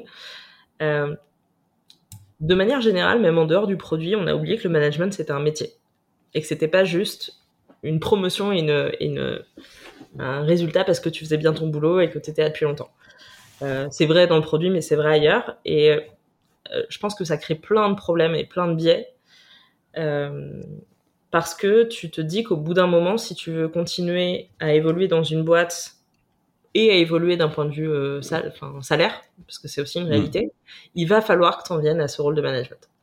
Le problème, mmh. c'est que ça crée des équipes malheureuses et des managers malheureux. Parce que manager, c'est pas simple, euh, vraiment pas simple. Il euh, y a des gens qui le font très bien, et quand tu es managé par quelqu'un qui ne prend pas de plaisir à le faire et qui n'est pas compétent pour le faire, t'es pas un salarié heureux. Ça, c'est vrai dans n'importe n'importe quelle boîte. Et je sais pas si c'est plus le cas dans le produit qu'ailleurs, mais en tout cas, quand tu regardes la carrière qu'on peut avoir dans le produit, et encore une fois, c'est un métier qui est récent, en tout cas euh, avec une dénomination et une communauté euh, récente. Euh, quand tu regardes ce que tu peux faire, bah, effectivement, c'est d'aligner de je suis PM, je suis senior PM, je suis lead, je suis head of, je suis VP et puis je suis CPO. Le problème, c'est que des rôles de VP ou de CPO ou même de head of, il n'y en a pas 150 000 en France déjà. Mmh. Et en fait, on valorisait, je vais dire, parce qu'on commence à en parler de plus en plus, mais on valorisait assez peu les autres euh, manières de grandir dans le métier. Euh, et en fait, j'ai le sentiment qu'on commence à parler de la track managériale et de la track expertise, euh, même si le manager peut être un expert par ailleurs, hein. mais c'est encore assez récent. Et moi, je suis convaincue qu'il y a plein d'évolutions possibles à côté. Euh, j'en suis la preuve. Hein. Moi, j'ai arrêté le management, même si je manageais pas grand monde, euh, parce que j'étais pas heureuse, j'étais pas épanouie, et du coup, hmm. je faisais.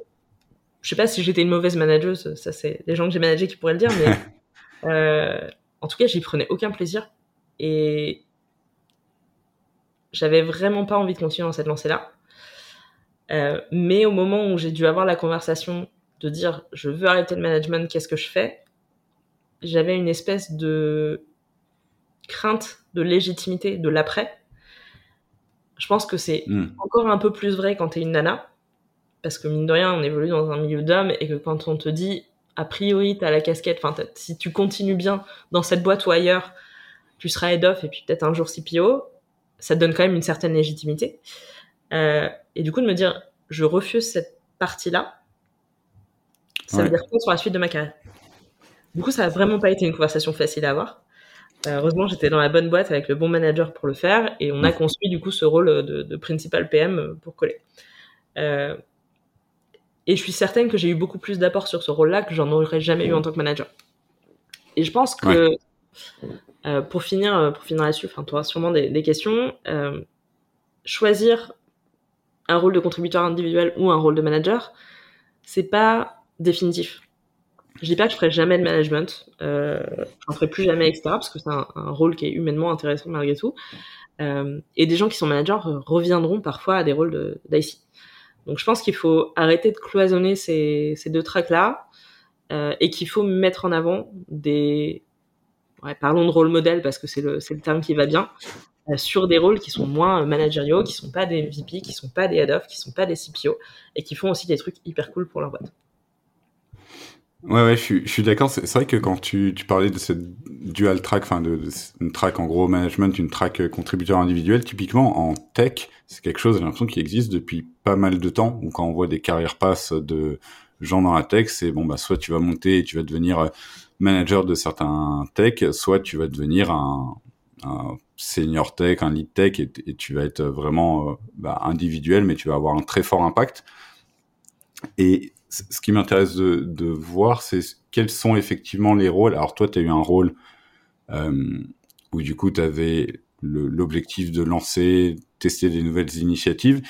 Quels peuvent être les rôles de quelqu'un au produit qui est très senior, mais qui n'a pas de management? Est-ce que tu penses qu'il y a d'autres rôles que celui que tu as euh, Comment tu vois les choses? Je pense qu'il y a des rôles... Euh un peu à côté, mais euh, notamment les rôles de product ops. Il faut quand même que tu aies une, certaine seniorité pour aller là-dessus qui peuvent être intéressants pour les gens qui aiment beaucoup mm. tout ce qui est process, organisation, etc., mais qui n'ont pas forcément de rôle managériaux. Donc je pense que ça, c'est une piste. je pense que l'autre piste, c'est vraiment l'expertise sur un domaine ou sur une typologie de produit, même si en tout cas, je pense qu'il faut y aller après avoir vu plein de trucs différents, euh, parce qu'on perd toujours un peu à trop se spécialiser. Mais je mm. pense que c'est, euh, en tout cas, c'est un bon moyen de continuer à évoluer, euh, à prendre de l'expertise sur un sujet donné, sur une, ouais, sur un, un secteur d'activité, sur une typologie de produit, et du coup de monter par ça, parce que ça voudra dire que tu seras en capacité de mentorer des gens plus jeunes, etc. En tout cas, moins expérimentés. donc, je pense que c'est deux sujets qui peuvent bien joué. Et puis, tu as des rôles comme celui que j'ai eu, euh, de contributeur individuel sur des sujets, euh, je vais pas dire stratégiques pour la boîte, parce que tous les sujets en théorie sont stratégiques pour la boîte, mais en tout cas qui sont plus nichés ou plus euh, spécifiques euh, sur de la new venture, sur des, sur des nouveaux sujets, sur des nouvelles verticales, qui sont presque des rôles intrapreneuriaux. et qui du coup demandent une personnalité différente parce que c'est hyper compliqué de se projeter là-dessus quand tu as deux ans d'expérience. Quoi. Je pense que c'est un peu les trois sujets. C'est soit des métiers qui sont un peu à côté, comme le Product Ops, et qui sont hyper utiles et qui se développent de plus en plus. Euh, soit de l'expertise sur un secteur, soit euh, de, de, de l'intrapreneuriat produit. Ouais, oui, c'est sûr que le, rôle que tu avais, oui, tu, tu donnes pas ça à quelqu'un qui, vient de sortir ou on faut vraiment qu'il soit très très débrouillard. Et hum, la, la, question que je pouvais avoir aussi, c'est si tu mets en place ce genre de rôle, toi, de ce que je comprends, tu avais comme manager euh, un des fondateurs. En gros, la, la question qu'il peut y avoir aussi, c'est euh, bah, si tu as plusieurs rôles comme ça dans ta boîte, si elle est un peu grande, est-ce que vaut mieux que tout le monde ait effectivement le fondateur comme manager ou est-ce que un, quelqu'un de très senior va se retrouver comme manager un, VP ou un lead PM tu, vois il y a cette question là aussi qui doit pas être simple à gérer je pense. Ouais. Euh, la, raison pour laquelle ça a été euh, le CPO, mon, manager, c'était, enfin, c'était pas forcément une question de hiérarchie ou de positionnement dans la hiérarchie, c'était plus qu'on aimait beaucoup travailler ensemble et qu'il y avait plein de sujets où il fallait qu'on soit en direct. Euh. Donc ça, ça a joué là-dessus. je pense qu'effectivement, ça peut être délicat à gérer en termes d'ego pour certains, d'être managé par quelqu'un de moins senior ou de plus jeune. Euh, pour moi, c'est une connerie de penser comme ça, mais euh, c'est une réalité pour plein de gens. Mm. Euh, mais pour moi, il n'y a pas de raison. En fait, hormis des cas très spécifiques, effectivement, sur des sujets qui vont être complètement à côté de ton produit existant. Donc, potentiellement, admettons, sur un produit, un nouveau produit. Il n'y a aucune raison qu'un principal soit pas managé par un head-off ou un VP, à mon sens. Mm. par contre, la relation managériale va sans doute être différente mais de la même manière que tu n'as pas la même relation managériale avec un junior qu'avec un senior. Parce que les besoins ne sont pas les mêmes. Euh, mais pour moi, il n'y a pas de. Il n'y a pas de raison que le management ne se fasse pas comme pour les autres. Il est différent, mais en tout cas, la, personne qui va te manager, pour moi, ça change pas fondamentalement. Mais je pense que ça dépend beaucoup des organes. Ouais, ouais, c'est vrai. Euh, j'ai ouais, pas eu l'occasion de parler avec beaucoup beaucoup de gens qui avaient effectivement ce, ce genre de rôle, je, je sais pas. Et sur la partie euh, progression et carrière, je pense qu'il y a aussi une question, et tu en parlais au début, très concrète de euh, comment tu arrives à justifier notamment ton salaire quand tu vas avoir ce rôle et que la personne va te dire oui, mais euh, si tu avais le rôle de VP, tu aurais en charge 10, 15, 20, 30 personnes sur la taille de la boîte, là t'as en charge que toi. Euh, est-ce que tu vas pas te caper avec ça ou est-ce que tu penses que c'est quand même possible de progresser euh, là-dessus? Je pense que ça devrait pas être un sujet parce que euh, spoiler, euh, oui, tu vas être capé. Je pense que c'est une réalité. En tout cas, aujourd'hui en France, tu vas te caper à un moment donné. Hmm. Parce que ne serait-ce que dans les grilles de salaire ou dans la manière de penser des gens, bah forcément un VP doit gagner plus que quelqu'un qui n'est pas VP. Euh. Et c'est complètement légitime à plein d'égards. Euh, moi, je suis assez convaincue qu'en fait, ce qu'on rémunère, c'est ta compétence, ton expertise et ce que tu apportes à la boîte. Euh, Est-ce que gérer euh, 10, 15, 100 personnes de manière indirecte, parce que personne ne manage 100 personnes en direct, en tout cas dans le produit, heureusement, euh, euh, Est-ce que de manager 10 personnes et lancer potentiellement un nouveau produit stratégique pour la boîte, est-ce que ça a ou pas la même valeur? Et en fait, c'est ça la question que doivent se poser les boîtes dans ces cas-là. C'est est-ce que la personne apporte autant? Et est-ce que sa compétence est aussi rare qu'une personne qui est hiérarchiquement au-dessus ou est-ce que euh, ou est-ce que non? Et dans ce cas-là, bah oui, c'est légitime d'être payé moins. Mais pour moi, euh, la place dans la hiérarchie, la place dans l'organigramme ne devrait pas avoir grand-chose à faire avec euh, avec ton salaire.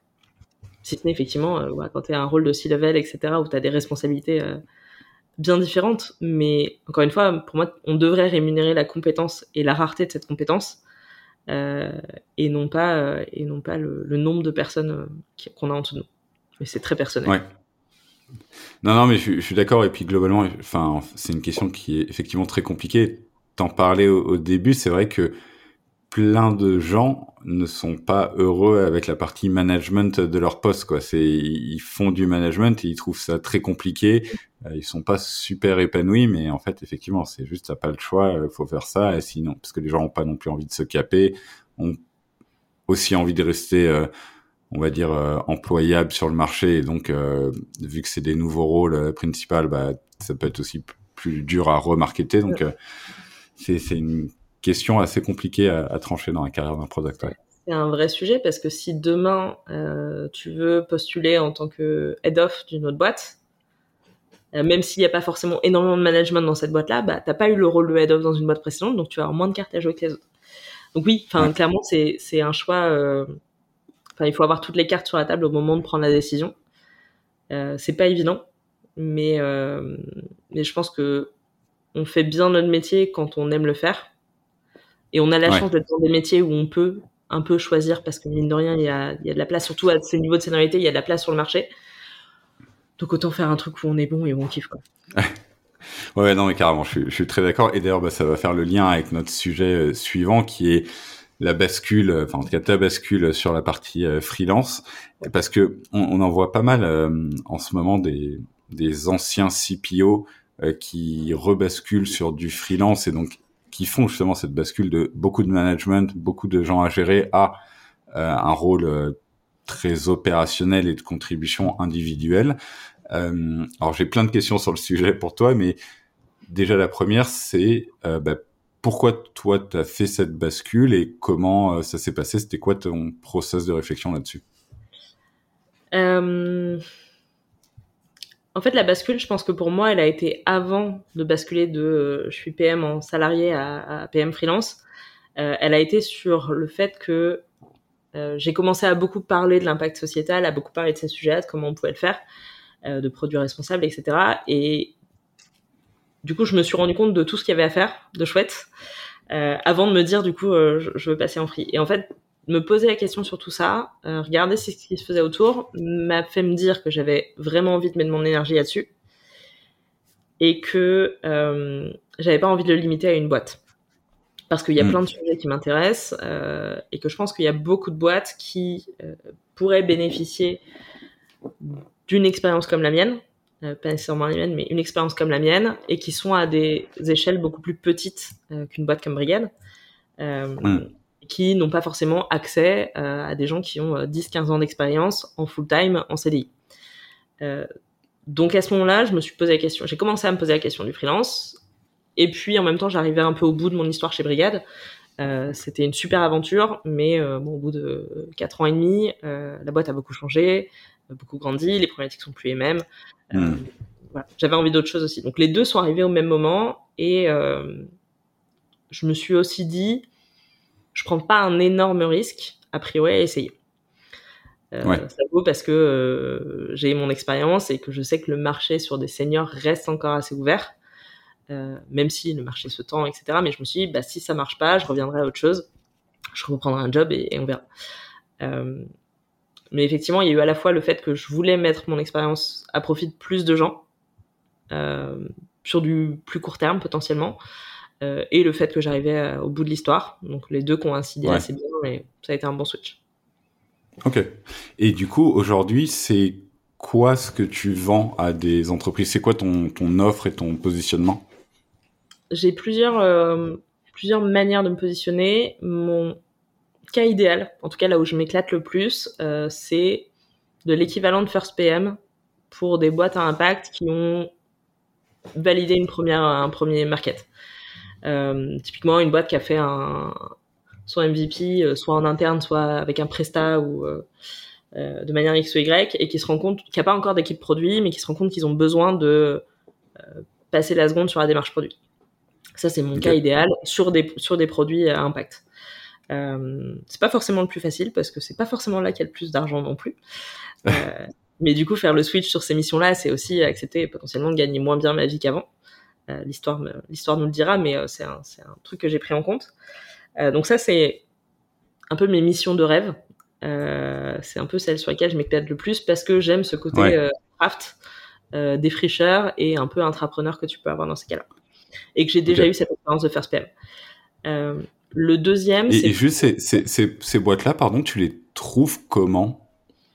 Comment tu arrives à targeter euh, ce genre de personnes et ce genre de boîtes? Pour le moment, c'est beaucoup de réseaux. Euh, je me suis rendu compte, je ne savais pas, mais je me suis rendu compte que j'avais un gros réseau. Ça, c'est chouette. Euh, non, c'est beaucoup de réseaux et de gens qui, euh, quand je leur parle de cette activité, euh, me parlent, me parlent de personnes qu'elles connaissent.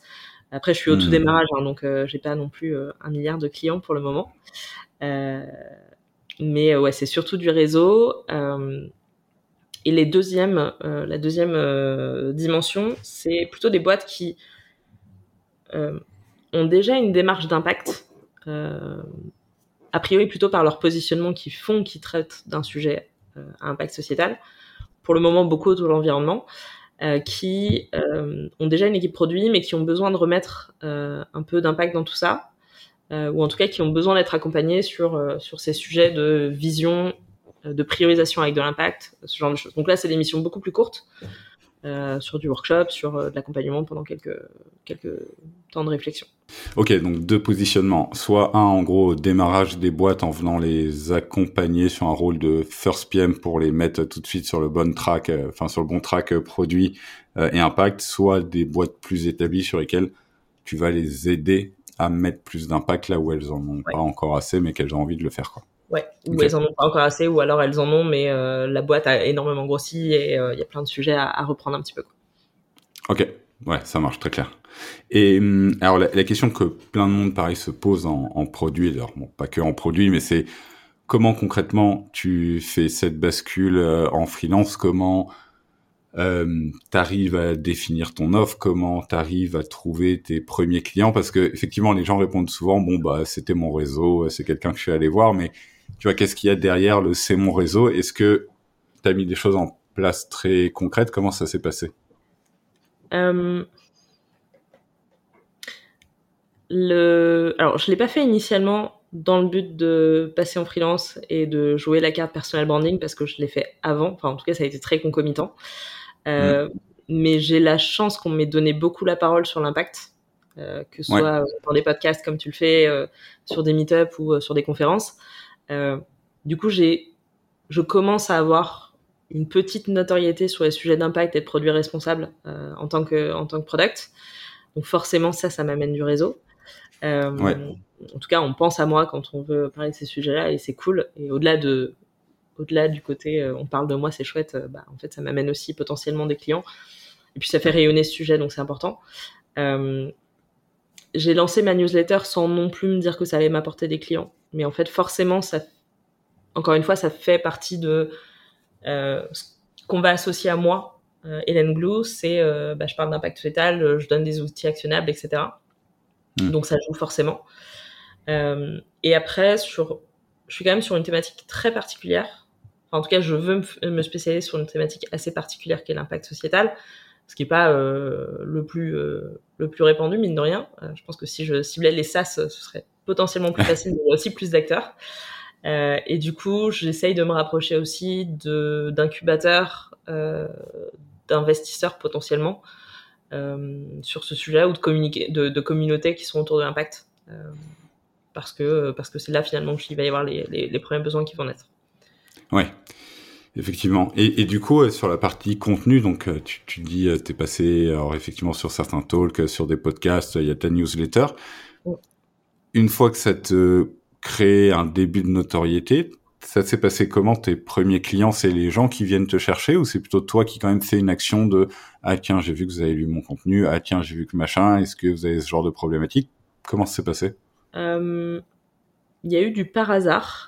Euh, du type euh, Hey Hélène, tu connaîtrais pas quelqu'un qui peut m'aider là-dessus? Et d'ailleurs, j'en avais fait un post sur LinkedIn. Euh, Anthony Guénégou de, de, Carbo qui m'a dit Hélène, tu, tu, connaîtrais pas quelqu'un? Je lui ai fait Bah écoute, ça tombe bien, je me lance à mon compte, donc ça peut être moi si tu veux. Donc ça, c'était vraiment bonne coïncidence. Ouais. C'était hyper chouette okay. de travailler avec eux. Sinon, non, c'est plus. En fait, c'est tout, ces, tout ce contenu, tout ces talks, toute la visibilité qu'on qu peut me donner. Ça amène des discussions avec les gens et je rebondis dessus à un moment donné en disant bah, au fait, tu as peut-être cette problématique en ce moment.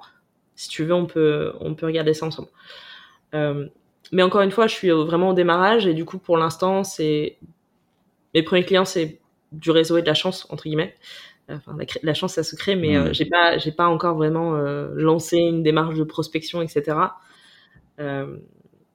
Euh, mais euh, je veux aussi euh, pouvoir choisir les clients avec lesquels je travaille, enfin, autant que possible. Ouais.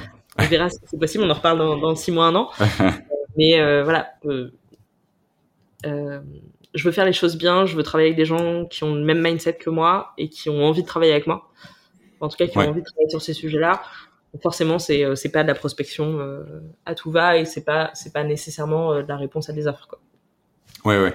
Mais je, je, pense qu'en plus euh, effectivement ce que tu dis c'est quelque chose qui est très compliqué d'arriver à, à, résister à ne pas travailler avec des gens avec qui t'as pas vraiment envie de travailler parce que au bout d'un moment tu as l'appel de de l'argent qui est là et donc ouais ça, ça, je pense que ce sera pas simple donc tu pourras nous dire dans quelques mois. Et sur toute cette partie contenu. Alors effectivement, je comprends que tu l'as fait avant d'avoir cette réflexion de passer en, en, freelance, mais quelle est toi ta vision sur la stratégie de contenu et ce serait quoi les conseils que tu donnerais aux, aux gens qui lancent du contenu pour qu'il soit, enfin, qu'il ait le plus d'impact euh, possible? Euh, Alors déjà, c'est pas un passage obligé à mon sens et euh, créer du contenu c'est hyper chronophage euh, mmh. et faut aimer le faire. Moi, j'ai toujours aimé écrire. Alors, mm. mes, lecteurs euh, diront si je le fais bien, mais en tout cas, pour l'instant, j'ai pas eu, euh, j'ai pas eu d'énormes tollés ou quoi que ce soit. Mais je pense qu'il faut le faire si on a envie de le faire avant tout, et il faut le faire dans une démarche de partage euh, et pas dans une démarche commerciale, euh, en tout cas au démarrage. Mm. En servir derrière pour acquérir des clients, c'est à mon sens légitime. mais, mais si tu le fais pas en voulant partager, d'ailleurs, aujourd'hui, mon contenu, il s'adresse plutôt à mes pairs qu'à des clients. Il s'adresse à des product managers. Euh, donc il n'est pas nécessairement, euh, enfin c'est pas les décisionnaires qui me lisent quoi. Euh, ouais. Et il est plutôt dans une volonté de partager à la communauté. Je dis pas qu'à un moment donné je vais pas élargir un petit peu, mais l'objectif c'est quand même de rester euh, très centré sur ça euh, parce que j'estime qu'on n'en parle pas assez. Donc ça c'est le premier point, c'est vraiment de le faire euh, avec envie et de ne surtout pas s'attendre à ce que ça rapporte tout de suite. Euh, ouais. Le contenu, le personal branding de manière générale, c'est des trucs en fait avant que ça rapporte, euh, il se passe du temps. Et le mmh. réseau dont je parle, quand je dis en fait je me suis rendu compte que j'avais un gros réseau, euh, certaines des discussions que j'ai, c'est avec des clients que j'avais il y a 10 ans. Donc en fait c'est un truc qui se construit aussi sur le long terme. Et très clairement, si tu démarres en te disant, en freelance, en te disant je vais créer du contenu et je vais avoir mes clients comme ça, ça risque d'être un peu compliqué, à mon avis. Ouais. Euh, sur, euh, sur le reste, euh, je pense que le il y a énormément de contenu aujourd'hui, sur que ce soit dans le produit ou de manière générale. C'est chouette, il y a de plus en plus de contenu dans le produit. Il y a quelques années, on peinait, et d'ailleurs, euh, bah, ton podcast en fait partie, encore une, une nouveauté, euh, un angle un peu différent. Euh, donc, si tu veux créer du contenu, il faut qu'il y ait une vraie valeur ajoutée par rapport à ce qui existe aujourd'hui. Moi, j'ai créé ma newsletter parce que il n'y en avait pas sur ce sujet-là, en tout cas pas sous l'angle mmh. du produit. Euh, il y a des newsletters sur l'impact, euh, sur la RSE, sur tout ça, sur, sur le responsable, mais il n'y avait pas d'angle actionnable sur le, sur le produit impact. Et je pense que j'aurais pas, j'aurais pas mes abonnés aujourd'hui si j'avais créé une newsletter, une énième newsletter qui parlait juste du produit. Donc je pense qu'il faut avoir un angle différenciant et, euh, et qui, qui, colle du coup en tout cas aux valeurs que tu veux porter, à la manière de travailler que tu veux avoir, etc. Mm. Euh, ça c'est sur la partie euh, sur la partie contenu. Ok. Ouais, ouais, en tout cas, je te, je te rejoins sur la partie. Euh, alors déjà chronophage, euh, ça prend beaucoup, beaucoup de temps effectivement de faire du contenu. Et, et du coup, bah comme tout, euh, si vous avez, enfin si vous aimez pas le faire, euh, vous pourrez pas tenir la durée, quoi. C'est impossible. Donc, il faut essayer de trouver le, le format, l'angle qui vous intéresse, et après ça vient un peu plus naturellement, même si, même si ça reste chronophage, ouais, clairement. Et sur la partie newsletter, alors je suis d'accord que hum, elle a un angle qui est différent. Est-ce que toi, tu as des learnings là que tu as eu sur les premiers mois de ta newsletter ou des choses que tu veux mettre en place pour augmenter euh, cette diffusion, augmenter euh, le, bah, le nombre d'abonnés? Je sais pas d'ailleurs combien t'en as euh, aujourd'hui dessus. Euh, bah écoute, je pense qu'aujourd'hui on a dû passer les 550 parce que généralement quand je lance une édition, il y en a un petit peu plus d'un coup. Euh, ouais je, suis à la fois très contente parce enfin, je suis, je suis très contente en fait de ce chiffre parce que je pensais pas qu'il y avait autant de gens qui s'intéressaient à ce sujet-là. Et en fait, plus que le nombre d'abonnés, c'est le taux d'ouverture et, et les, les, vues. Et en fait, ouais. j'ai un très bon taux d'ouverture euh, et les gens restent. Donc, je, je, pense que ça veut dire qu'il y a un vrai intérêt euh, mmh. et les gens la partagent, etc. Donc, euh, euh, ça me fait extrêmement plaisir qu'il y ait euh, déjà 550 personnes qui globalement sont tous dans le produit parce que je vais vérifier en général quand je vois l'adresse qui est la personne, je, je, peux encore le faire à ce niveau-là. Euh, 550 personnes en France qui s'intéressent à ce sujet-là, c'est super beau, tu vois. Ouais. Donc en fait, je suis très contente de ce chiffre. Euh, forcément, quand tu vois euh, des, des cadors du produit, euh, tu vois leur chiffre, tu, bon, bah, je suis très très loin de ça, mais en même temps, c'est ouais. pas forcément l'objectif. Euh, ce que je veux, enfin, ce que je veux mettre en place, euh, c'est continuer. Là, j'ai sorti deux, deux éditions je trouve assez actionnable et je veux continuer à en avoir des actionnables. Euh, je continuerai à avoir parfois un discours un peu engagé euh, et un peu euh, inspirant parce que je pense qu'il y a beaucoup à faire encore là-dessus pour faire en sorte que les gens prennent considération de ce qu'on peut faire. Donc je continuerai à avoir aussi des éditions comme ça.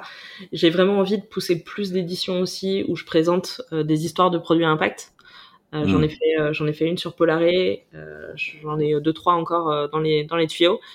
je trouve que c'est important de mettre en avant aussi ces histoires-là et ces boîtes-là parce que au-delà des très grosses euh, qui ont un impact positif, euh, des back market, des, euh, des open classroom dont on parle forcément souvent, même des blablacar. les plus petites boîtes, on en parle encore assez peu parce que c'est pas aussi shiny qu'un énième SaaS qui va tout défoncer en Europe ou euh, une fintech ou quoi que ce soit. Donc, j'ai envie de donner un peu plus de place aussi à ces boîtes-là. Euh, D'ailleurs, si euh, dans tes auditeurs, il y a des gens qui font du produit dans des boîtes à impact, bah, qu'ils me contactent. Je serais ravie d'en parler. euh, mais voilà, je vais pas chercher à... En fait, je veux que cette audience, elle grossisse naturellement, parce que le contenu okay. est intéressant et pertinent. Et ce que je dis toujours, c'est en fait, si à un moment donné, j'ai des vagues de désinscription ou des taux d'ouverture qui baissent, bah, j'arrêterai. Ou si j'ai plus rien à raconter, j'arrêterai. Ouais parce que déjà j'ai pas envie de, de, me lasser et de me forcer à écrire et, euh, et parce qu'en fait si ça intéresse pas les gens euh, bah ça sert à rien quoi. Ouais Donc, bien sûr. Ça grandira naturellement et puis je pense qu'il y a un moment où il y aura un, une sorte de plateau parce que des gens intéressés par le sujet euh, il y en aura pas non plus 3 millions donc voilà. Ouais. Ouais et puis en fait ce qu'il ce qu'il faut aussi je pense bien garder en tête c'est que avoir quelques centaines de personnes, si ton audience est hyper qualifiée, en fait, ça a déjà une valeur énorme parce que il y, a plein de gens qui ont des business qui tournent très bien avec euh, quelques centaines, euh, voire quelques milliers de d'auditeurs et tout, mais c'est juste que c'est hyper qualifié, tu les touches directement, donc après tu as une conversion qui est très très forte entre cela et, et à l'inverse parfois, et c'est d'ailleurs ce que les gens qui écrivent sur LinkedIn disent souvent, c'est les posts qui ont fait par exemple le plus de vues, le plus de likes sont souvent les posts qui te rapportent rien parce qu'en fait tu vas toucher tellement de monde euh, que c'est forcément un sujet hyper large et donc pas du tout euh, très ciblé et qui résout pas une problématique bien concrète et donc euh, en fait ça te rapporte rien parce que c'est pas ouais. du tout qualifié. donc c'est ça, c'est ouais, clairement. mais ça apporte pas grand chose. Et ouais.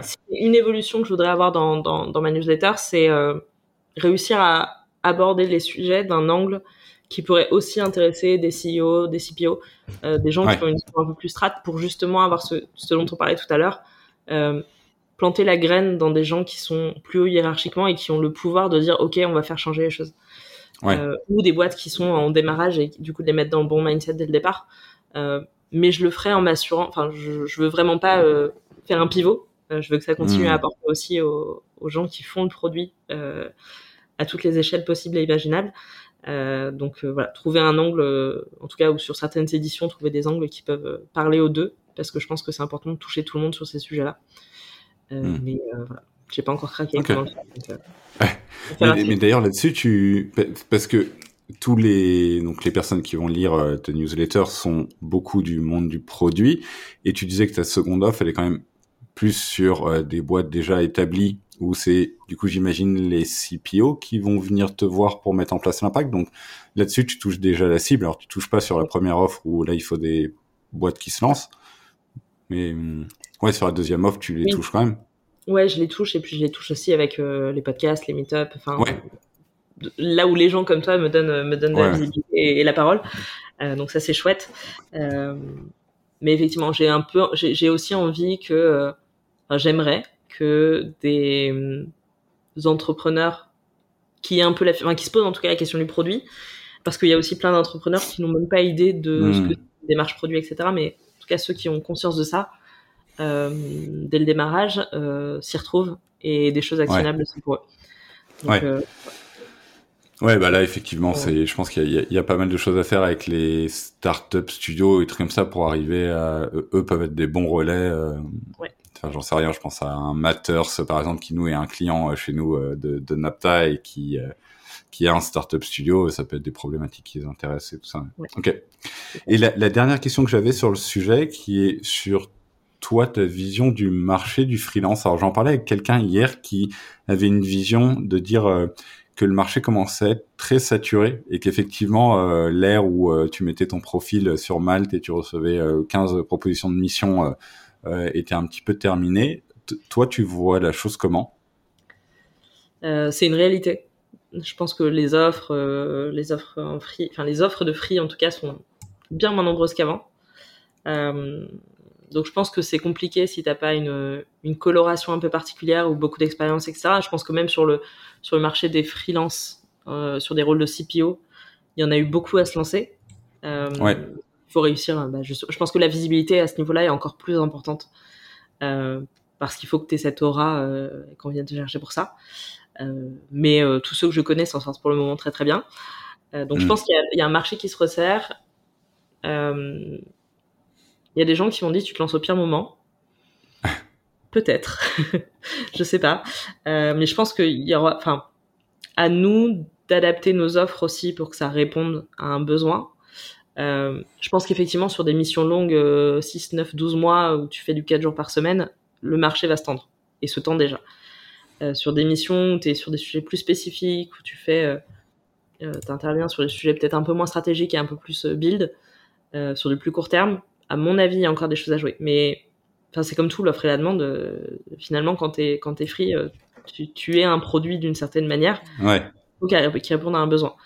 Donc, euh, je pense qu'il faut, ouais, il faut vraiment adapter ce qu'on propose. Euh, mais effectivement, des free qui viennent attendre l'émission et, et qui espèrent qu'en se mettant sur Malte, ils auront euh, de quoi bouffer, je suis pas sûr que ce soit une réalité à l'instant. Ouais, ouais, Bah, c'est ce que la personne avait l'air de dire aussi. Alors, j'ai j'ai pareil, j'ai des calls dans les, les prochaines semaines avec des gens qui ont basculé en, en CPO freelance, donc ce sera intéressant d'avoir leur avis, mais, mais ouais, j'ai l'impression que c'était la, la direction que, que prenait le marché, ouais. Mm. Euh, et bah très cool, euh, top pour cette discussion. On a, on a du coup euh, balayé pas mal de sujets. Euh, on avait fini sur la partie vraiment thématique. Et pour clôturer, j'avais une question pareil assez large que je pose à tout le monde, qui est toi, euh, comment tu arrives à continuer à progresser euh, et est-ce que tu as des choses spécifiques que tu mets en, en pratique dans ta vie pour continuer ouais, justement à, à, à apprendre, à progresser, à être meilleur, à atteindre tes objectifs? Euh, je parle énormément à des pairs.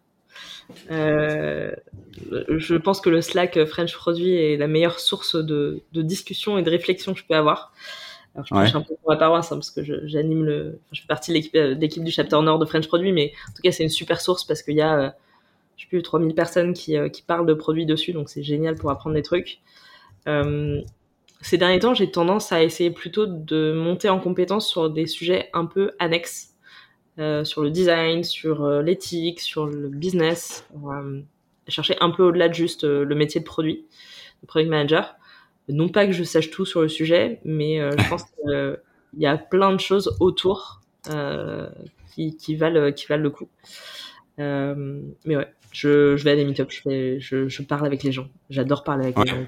Ça, c'est chouette. Et, et j'avais deux questions là-dessus parce que hum, les, les Slack, alors moi, moi je trouve que le, le, problème avec les Slack, souvent avec beaucoup de monde, c'est que euh, tu vas avoir, de la même manière qu'on parlait de tout à l'heure d'audience peu qualifiée, tu vas avoir souvent, je trouve, beaucoup de réponses qui sont peu qualifiées parce que des gens vont te relayer un article ou un truc comme ça pour répondre à ta question, mais tu vas pas avoir une discussion bah, profonde pour euh, résoudre le problème.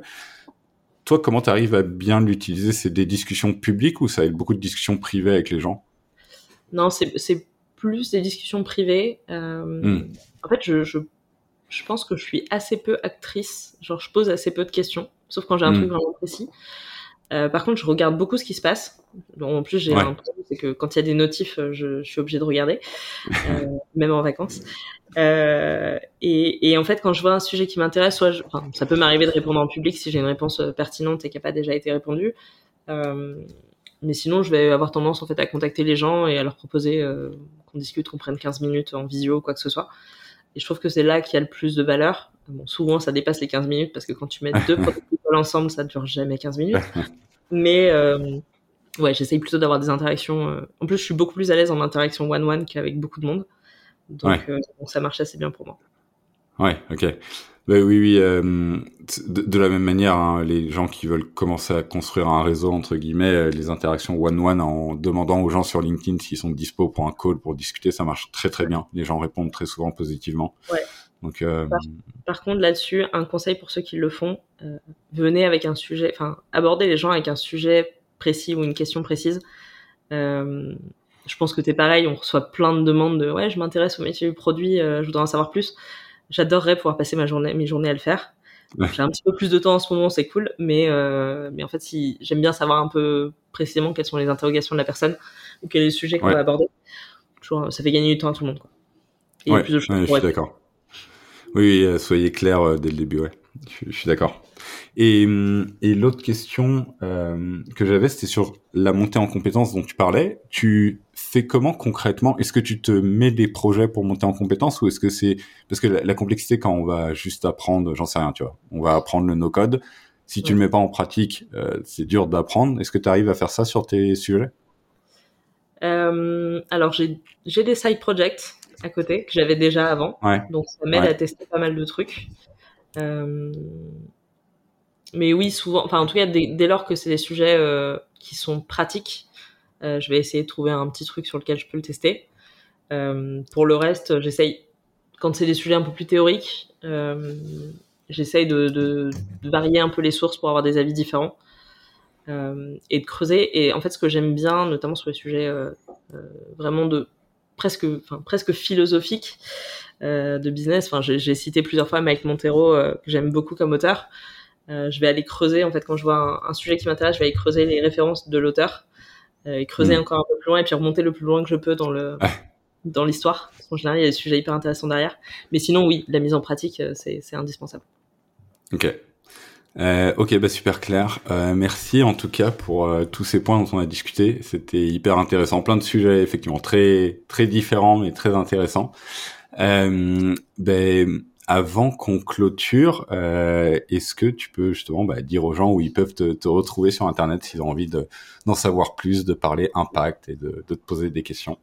Ouais, euh, le plus simple c'est sur euh, LinkedIn, Hélène Glou, G-L-O-U-X, parce qu'on sait jamais comment l'écrire. Je réponds, je réponds généralement assez vite. la newsletter c'est The Product Shift, vous pouvez trouver aussi facilement en, en, le tapant sur Google. Et sinon, je suis constamment connecté sur le Slack French Produit. Donc c'est un bon moyen aussi de me retrouver. yes, ok, top.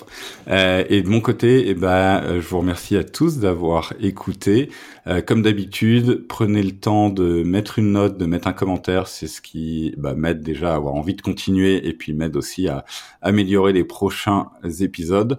Notamment d'ailleurs, vous pourrez me dire si le son de cet épisode est meilleur parce que j'ai un nouveau micro, donc normalement, si mon achat n'a pas été inutile, ça devrait être mieux. Euh, en tout cas, merci euh, beaucoup à tous. Merci à toi, Hélène. Euh, et puis, on se donne rendez-vous au, au prochain épisode. Merci, à tous. Ciao. Salut.